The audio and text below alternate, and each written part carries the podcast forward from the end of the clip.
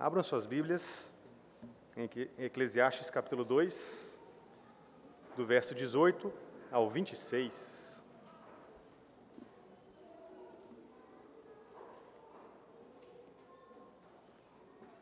Eclesiastes capítulo 2, do verso 18 ao 26. Diz assim a palavra do Senhor: Também aborreci todo o meu trabalho, com que me afadiguei debaixo do sol, visto que o seu ganho eu havia de deixar a quem viesse depois de mim. E quem pode dizer se será sábio ou estulto? Contudo, ele terá domínio sobre todo o ganho das minhas fadigas e sabedoria debaixo do sol. Também isto é vaidade. Então, me empenhei porque o coração se desesperasse de todo o trabalho com que me afadigara debaixo do sol. Porque há homem cujo trabalho é feito com sabedoria, ciência e destreza. Contudo, deixará o seu ganho como porção a quem por ele não se esforçou. Também isto é vaidade e grande mal.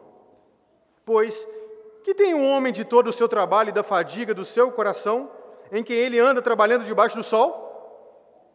Porque todos os seus dias são dores, e o seu trabalho, desgosto. Até de noite, até de noite, não descansa o seu coração. Também isto é vaidade. Nada há melhor para o homem do que comer, beber e fazer que a sua alma goze o bem do seu trabalho. No entanto, vi também que isto vem da mão de Deus, pois, separado deste, quem pode comer ou quem pode alegrar-se? Porque Deus dá sabedoria, conhecimento e prazer ao homem que lhe agrada, mas ao pecador dá trabalho, para que ele ajunte e amontoe, a fim de dar àquele que agrada a Deus. Também isto é vaidade e correr atrás do vento. Vamos orar mais uma vez? Senhor Deus e Pai bendito, estamos diante da tua palavra, preciosa palavra. E nós, ó Deus, somos tão pequenos e limitados.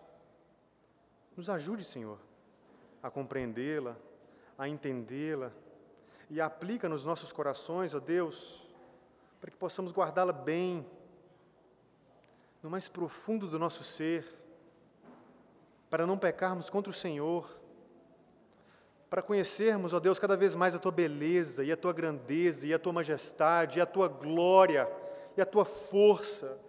Ó Deus, dê-nos força, nos ajude, pois não podemos fazer nada sem o Senhor. Capacita, Deus, teu servo que irá expor a tua palavra Sou pequeno, sou barro. Dê-me clareza, dê-me fidelidade quanto à interpretação. Nos abençoe, abençoe teu povo, pois nós temos fome de ti, temos sede de ti. Nos ajude, ó Deus, é no nome precioso do Senhor Jesus que nós oramos. Amém e amém. Temos aprendido como pregador que a vida debaixo do sol parece sem sentido, sem significado. Tudo parece um vapor que aparece e logo vai embora. Nada parece ser sólido. Ou utilizando-se de uma expressão popularizada pelo sociólogo polonês Zygmunt Bauman, tudo parece líquido escapa por meio dos nossos dedos, se desfaz com certa facilidade. Tudo é vaidade. É como correr atrás do vento. Entretanto, também temos aprendido com o pregador que quando nós olhamos para o sol que está acima do sol, a vida passa a ter significado, apesar dos absurdos que nós encontramos aqui. Quando nós olhamos para o sol que está acima do sol, encontramos beleza, apesar da feiura que nós encontramos aqui.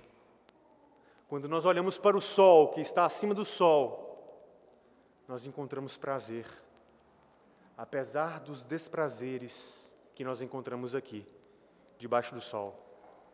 Porque o sol que está acima do sol é o nosso Deus, que traz significado para a nossa existência fugaz. Porque Ele dá razão a tudo, dá sentido a tudo. Ele traz beleza, porque Ele é fonte de toda beleza. Nosso Deus nos dá prazer, porque Ele é o Senhor do prazer e fonte de toda felicidade. E como nós sabemos dessas coisas? Ora, através da própria experiência de Salomão, que procurou, procurou, procurou debaixo do sol a felicidade, sem, contudo, encontrá-la. Primeiro buscou através do caminho do conhecimento e sabedoria, mas não achou a felicidade ali. Buscou então no caminho do prazer, prazer do vinho, das grandes realizações, das possessões, no amor de muitas mulheres, mas também não encontrou a alegria que ele procurava ali. Contemplou todo esse cenário e decidiu então recapitular, reconsiderar o caminho da sabedoria e do conhecimento, pois será que alguma coisa passou despercebido? Será que eu não vi alguma coisa que eu deveria ver? E ele viu um lampejo, um vislumbre da alegria, pois ele concluiu que debaixo do sol, até mesmo debaixo do sol, a bondade é superior à maldade, a justiça é superior à injustiça. Mas ao mesmo tempo, ele concluiu que o fim do justo e o fim do tolo é o mesmo a sepultura. Vocês vão morrer. Nós vamos morrer. Santo e ímpio vão morrer. E para trazer algo mais sombrio e mais obscuro nesse quadro, lembrando que Salomão chegou até mesmo a dizer que odiou a própria vida, algo pior acontece, pois ele vai dizer que todos os seus bens, tudo aquilo que ele se esforçou, se esmerou, afadigou, tudo o que ele alcançou debaixo do sol, um dia seria dado para alguém que não trabalhou para obtê-los. Todo o seu esforço seria dado para alguém que nem sequer mexeu uma palha. E aqui já estamos sendo introduzidos no texto que é objeto da nossa meditação. Vamos ler mais uma vez o verso 18 e o verso de número 19? Também aborreci todo o meu trabalho, com que me afadiguei debaixo do sol, visto que o seu ganho eu havia de deixar a quem viesse depois de mim. E quem pode dizer se será sábio ou estulto? Contudo, ele terá domínio sobre todo o ganho das minhas fadigas e sabedoria debaixo do sol. Também isto é vaidade. Considerem comigo no momento.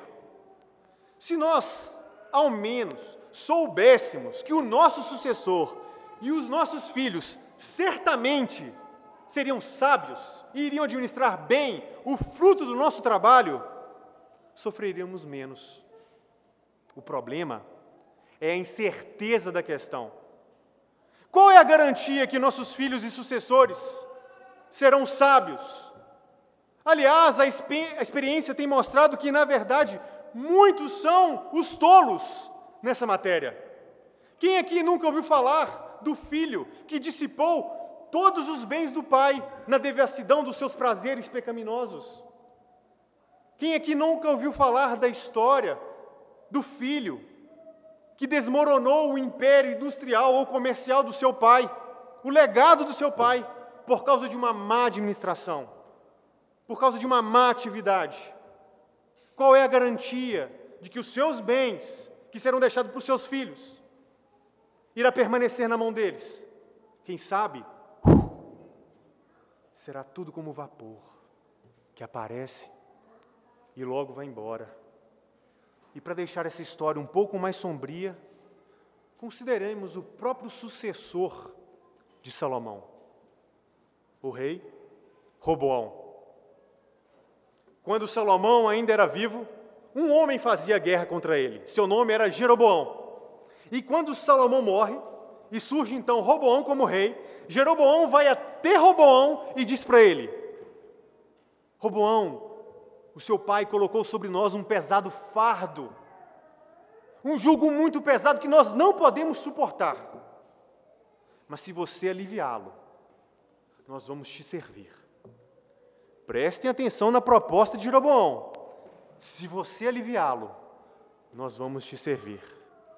Vocês já pararam para pensar se Roboão tivesse aceitado essa proposta, talvez a história de Israel não seria dividida. Talvez não haveria um reino do norte ou do sul. Talvez o povo de Deus, os filhos de Israel, estariam unidos em um só reino. Mas o que é que acontece? Robão então vai tomar conselhos, primeiramente com os anciãos, com os mais experimentados. E eles dizem: faça isso, Salomão, oh, Robão, diminua, diminua esse peso, diminua esse fardo. Nós queremos paz. Mas o que é que Robão faz? Despreza o conselho dos mais velhos e vai buscar conselho com aqueles que cresceram com ele, seus amigos. E qual é a resposta desses amigos? Esmague-os. Seja mais duro do que o seu pai Salomão. Esmague-os. E então ele toma esse conselho. E então também nós vemos o reino que Salomão tanto labutou, tanto trabalhou, tanto se esforçou, desmoronando, ruindo, como um castelo de cartas, quando é soprado e toda essa incerteza, toda esta bagunça, todos esses absurdos, Salomão considerou o seu próprio coração. Ele analisou todas estas coisas. E isto pesou tanto o coração de Salomão, foi tão penoso para Salomão, que ele vai dizer que se, se empenhou para não cair na loucura. É isso que diz o próximo versículo. Veja só o que ele diz no versículo de número 20. Então me empenhei, empenhei, isto é, eu me esforcei porque o coração se desesperasse. Ele estava quase caindo na loucura, quase caindo em completo desespero, porque ele contemplou para todas as coisas e não achava alegria, não achava felicidade. Achava, quem sabe, um vislumbre da felicidade, depois concluía que a morte era certa. E mais, tudo aquilo que ele trabalhou, tudo aquilo que ele esforçou, seria entregue para outro e vai saber, vai saber qual será o futuro desses bens. Não sabia. E então ele traz o maior entendimento para nós desse desespero no próximo versículo, o versículo número 21. Pois ele diz: Porque há homem cujo trabalho é feito com sabedoria, sabedoria, ciência e destreza, sim, existem estes homens debaixo do sol que trabalham com sabedoria, ciência e destreza. Ele se esmerou, ele se esforçou. Contudo, deixará o seu ganho como porção a quem por ele não se esforçou. Também isto é vaidade e grande mal. Eu quero, meus irmãos, antes de avançarmos no texto, fazer uma consideração específica em relação a esse versículo, que eu já trabalhei é, de modo rápido, mas talvez nem todos perceberam. É bom que fique claro que Salomão de modo nenhum está afirmando que é inerentemente ruim eu deixar bens para os meus filhos, eu deixar bens para os meus sucessores. Não, pelo contrário. Se nós analisarmos toda a Escritura, nós veremos que muitas vezes a herança é bênção do Senhor para aqueles que são fiéis. O problema não é esse. O problema não é deixar bens para os nossos filhos, mas é a falta de garantia se eles serão sábios. Será que eles serão sábios? Além disso, existem certos fatores, certas variáveis na nossa vida que nós não sabemos e que elas podem contribuir para que todos estes bens se dispersem ao vento, ao nada e virem pó. Essa é a aflição no coração de Salomão. É isso que ele está explicando para nós. E no próximo verso ele vai rasgar o seu coração, porque ele está triste e abatido. Olha o que ele diz no verso 22 e no verso de número 23. Pois que tem um homem de todo o seu trabalho e da fadiga do seu coração, em que ele anda trabalhando debaixo do sol, percebam, ele faz uma pergunta, ou seja, qual é a vantagem? O que eu ganho com isso? Por que de tudo isso? Então, no versículo de número 23, ele explica. Quando eu contemplo essas coisas e não vejo sentido, o que, que acontece? Eu olho para isso aqui, ó. Eu olho para os dias. E o que são meus dias?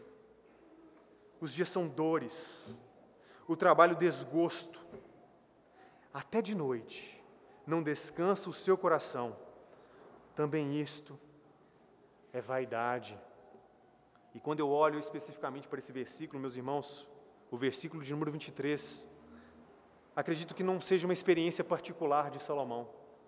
Em alguma medida, todos nós nos identificamos com essas dores do trabalho, com essa fadiga dos nossos esforços.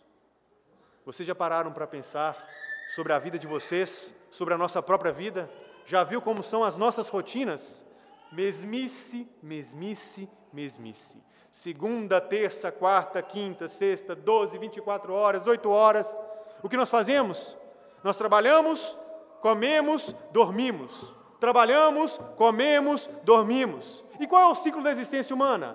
Nascer, crescer, morrer. Nascer, crescer, morrer. E onde isso vai dar? E alguém já fez a pergunta: qual é o sentido disso tudo? Vou trabalhar, vou trabalhar, vou trabalhar. E meus bens, para quem vai ficar? Qual é a vantagem? Qual é o sentido? Qual é a minha esperança? Qual é a minha expectativa? Se depois eu vou morrer? E tudo vai ser dissipado. E nada vai sobrar. Somos a sociedade do cansaço. E até o versículo de número 23, a história, a existência humana parece tão cruel tão assustadora, pura negridão. Nós temos visto desde os inícios, desde os primeiros versos, sobre uma história debaixo do sol, onde tudo é vaidade e como correr atrás do vento, onde nada parece fazer sentido. Mas eis que surge o versículo de número 24. É como se chegasse uma luz. É como se víssemos uma luz no fim do túnel. É como se o inverno e o frio fossem embora. E então chega a primavera, com o desabrochar das suas flores, com aquele calor que aquece os corações, que nos ilumina. Vocês conseguem perceber uma mudança não somente nas palavras de Salomão, mas uma mudança que aponta também para uma nova perspectiva. Uma perspectiva que está acima do sol. Veja o versículo de número 24 e o versículo de número 25. Ele diz: Nada há melhor para o homem do que comer, beber e fazer que a sua alma goze o bem do seu trabalho. Opa, como assim? Ele acabou de falar. Nada no trabalho parece fazer sentido. Mas olha agora. No entanto, vi também que isto vem da mão de Deus, pois separado deste, quem pode comer ou quem pode alegrar-se? Ah, ainda bem que está aqui.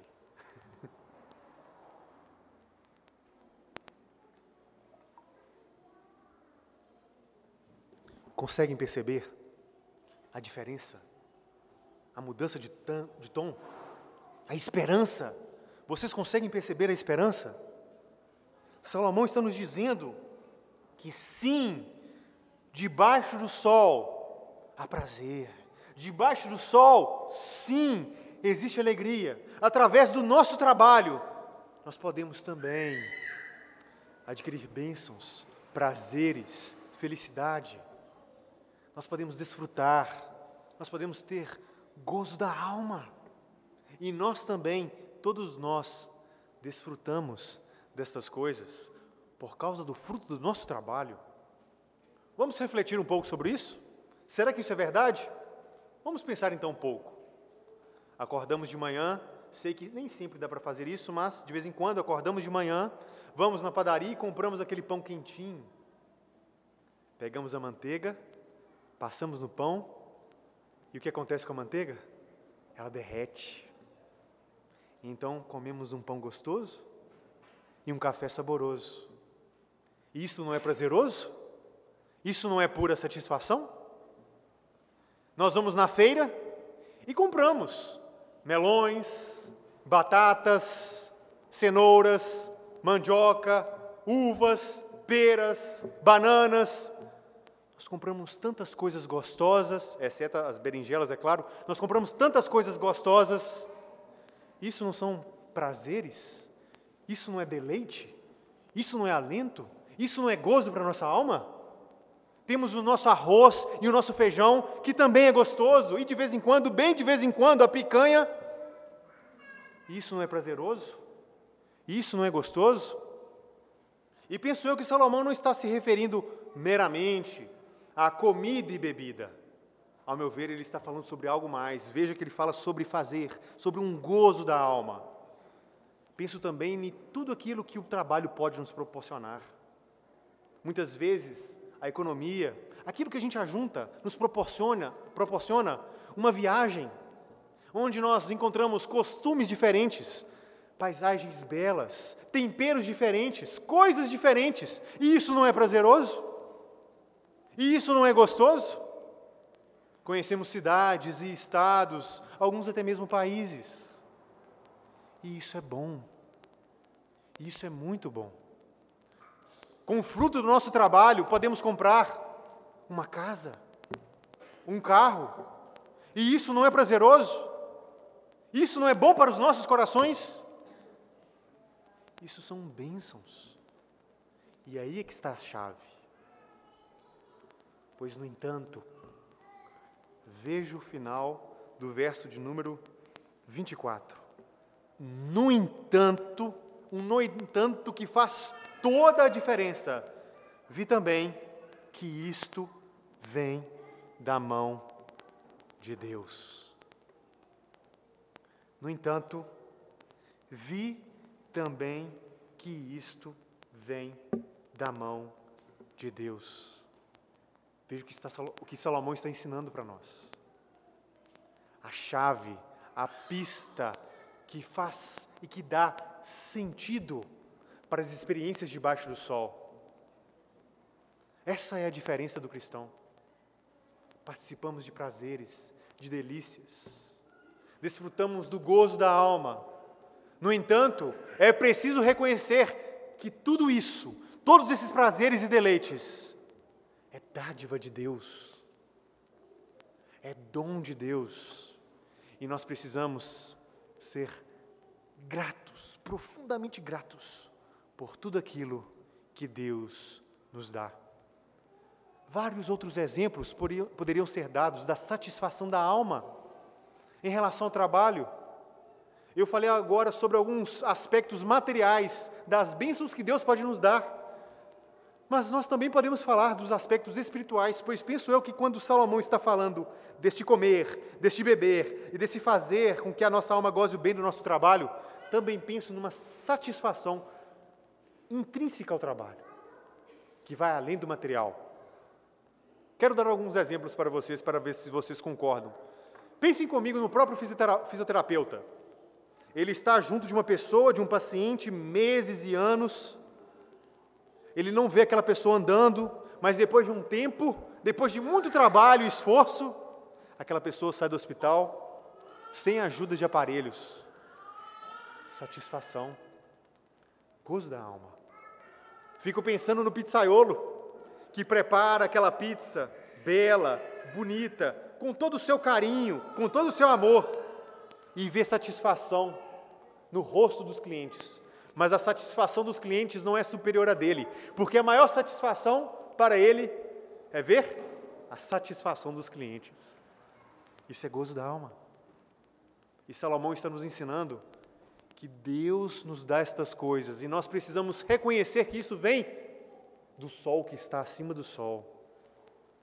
Que nunca pensou e imaginou aquela diarista que com tanto carinho, com tanto esmero, com tanto cuidado, arruma a casa, deixa a casa toda ajustadinha, arrumadinha, então chega o dono da casa, elogia a diarista dizendo: "Que trabalho bem feito". E então ela fica contente. Satisfação. Isso são delícias que Deus nos dá. No entanto, no entanto, isto vem da mão de Deus. Precisamos reconhecer que todas estas coisas procedem dos altos, do alto céus. E então, no versículo de 20, número 26, Salomão irá apresentar um contraste. Porque Deus dá sabedoria, conhecimento e prazer ao homem que lhe agrada, mas mas ao pecador dá trabalho, para que ele ajunte e amontoe, a fim de dar àquele que agrada a Deus. Também isto é vaidade e correr atrás do vento. Precisamos analisar um, esse versículo com um pouco mais de calma para que não compreendamos de modo equivocado. A primeira coisa que eu quero que vocês verifiquem é que ele começa com um porquê. Isso aponta para uma íntima relação com os versículos anteriores. E esse porquê no versículo de número 26 está associado ao quê? Porque Deus dá sabedoria, conhecimento e prazer ao homem que lhe agrada. Quando eu olho para essa primeira parte do verso 26, a parte A, o meu entendimento é que o versículo de número 24 e o versículo de número 25, Salomão está falando exclusivamente daqueles que reconhecem de que todos os seus bens, todo o seu prazer, toda a sua delícia, toda a sua felicidade procede do sol que está acima do sol. E essa interpretação parece ganhar reforço quando nós analisamos o contraste. Pois olha o que ele diz: Mas ao pecador, ao pecador ele dá trabalho, para que ele ajunte e amontoe, a fim de dar àquele que agrada a Deus. Então, para um, Deus dá alegria, prazer, porque ele reconhece que em todas aquelas coisas a mão do Senhor se faz presente. Mas para o pecador dá trabalho para que ele acumule e entregue ao ímpio. Como isso poderia acontecer? Acho que existem vários modos disso acontecer, mas um que talvez fique claro para todos, eu pensei, seria os impostos. Apesar de o contrário também ser verdadeiro. Mas seria uma forma do ímpio entregar um dinheiro que de alguma forma vai beneficiar até mesmo o cristão. Mas alguém pode levantar a seguinte questão: espere um pouco, Lucas. Nós sabemos que nem sempre é assim. E é verdade.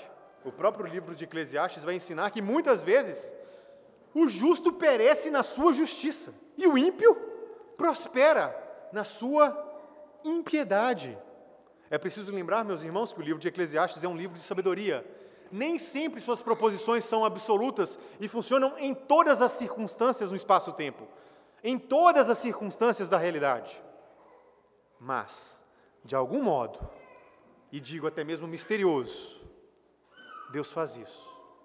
Faz com que o ímpio trabalhe, amontoe e entregue para os santos, para os servos do Senhor para aqueles que olham para Deus e o agradecem e dizem: Muito obrigado, Senhor, pelas bênçãos que o Senhor me dá. Obrigado pelo pão de cada dia, obrigado pela bebida, obrigado pelo ar que eu respiro, pelo trabalho que o Senhor me deu, pelos estudos, por tudo que o Senhor me dá. Muito obrigado. Eu digo algo mais. Eu digo algo mais. De fato, nós sabemos, através da experiência humana, que os ímpios, muitas vezes, desfrutam de prazeres debaixo do sol. Mas eu ouso afirmar que eles não desfrutam da mesma forma que o cristão, até mesmo os mesmos prazeres. Sabe por quê? Porque para o ímpio, o pão é pão. Para o justo, para o santo, o pão é providência de Deus. O pão procede de Deus e é sustentado por Ele. Para o ímpio, o pão é alimento que é dissolvido na boca e acaba no estômago. Mas para o santo, o pão é uma delícia que começa na boca, mas é lampejo para delícias ainda mais superiores que nos esperam no novo céu e na nova terra. O ímpio, pão é pão, e não dá graças a Deus, pois para ele eu conquistei com a força do meu braço. Está vendo aquela casa? Eu ganhei. Está vendo aquela viagem? Eu comprei. Está vendo aquela mansão? É minha. Ó, oh, dei duro. Mas o santo recebe o pão, mas o recebe com ação de graças, porque reconhece que tudo vem da mão do Senhor. Então ele desfruta de prazeres aqui, mas que redundam em eterno peso de glória. Essa é a diferença dos nossos prazeres. Não são um fim em si mesmos, mas são expectativas, são coisas reais, mas que apontam para coisas superiores e melhores, que aguardam aqueles que são gratos a Deus e amam a Deus. Final de verso, do verso 26, ele diz: Também isto é vaidade e correr atrás do vento. Acompanho a interpretação de alguns comentaristas que afirmam que seria muito estranho se isso significasse tudo aquilo que nós vimos agora, inclusive os versículos de número 24 e os versículos de número 25. Sou da opinião que esse também isto é vaidade, correr atrás do vento, mais uma vez está voltado para quem? Para o ímpio. Isto é vaidade para ele. Porque de modo algum sermos gratos a Deus é vaidade. De modo algum darmos graças a tudo aquilo que Deus nos dá é vaidade. Penso eu que aqui nós temos uma particularidade. Também isto é vaidade, correr atrás do vento, está voltado para o ímpio, aquele que não agrada a Deus, aquele que não ama a Deus e não considera os seus caminhos. Eu quero concluir, meus irmãos, este sermão fazendo algumas breves reflexões.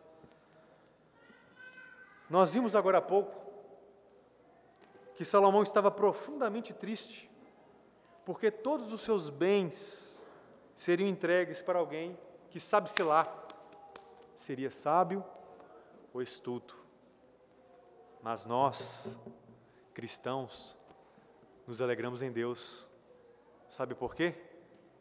Porque nós recebemos da parte do Pai bens, preciosos bens, os quais nós não trabalhamos para obtê-los. Ficamos profundamente felizes, porque por meio do Filho nos foi dado bênçãos superiores, bênçãos grandiosas, pois o filho feio, o filho veio em carne, andou de modo justo, morreu em nosso lugar por causa dos nossos pecados, mas ressuscitou para a nossa justificação. Foi assunto aos céus, e por causa de toda sua obra, nós recebemos os seus méritos, nós recebemos bênçãos do alto, de graça, sim para nós, um alto preço para o Senhor Jesus, mas de graça, e nós regozijamos com isso. E sabe o que é mais grandioso e o que é maravilhoso? É que nós não precisamos ficar preocupados com estes bens. Será que nós vamos perdê-los? Porque muitas vezes nós somos tolos. Muitas vezes nós somos estultos. Mas o que aquece o nosso coração e nos dá descanso é que esses bens são administrados por alguém que sabe de todas as coisas. Alguém que é todo poderoso. A nossa salvação não está em nossas mãos. A nossa salvação está na mão daquele que governa todas as coisas como nosso irmão orou, aquele que tem o oceano na mão, aquele cuja imaginação não pode comportar. Esse é o nosso Deus, que traz significado para a nossa vida, que traz beleza para a nossa vida, que traz felicidade para os poucos dias de vida que nós temos na terra. O Pai, que enviou o Filho, para que nós, um dia, jamais fiquemos preocupados com herança. Sabe por quê? Porque o que a herança pressupõe? A morte de quem? Do testador. Mas um dia o próprio Senhor, Ele já é a nossa herança, mas nós o veremos face a face. Não haverá mais morte. Os nossos bens estarão conosco para sempre, pois o Senhor será o nosso maior bem em nosso meio. Que maravilha! E que esse dia chegue logo. Mas enquanto esse dia não chega, enquanto o artista não volta para terminar a sua obra, enquanto o poeta não termina o seu último cântico, vamos desfrutar dos prazeres que Deus nos deu debaixo do sol, com sabedoria, e vamos preparar os nossos corações nesse instante para desfrutarmos de um destes prazeres, que é a ceia do Senhor.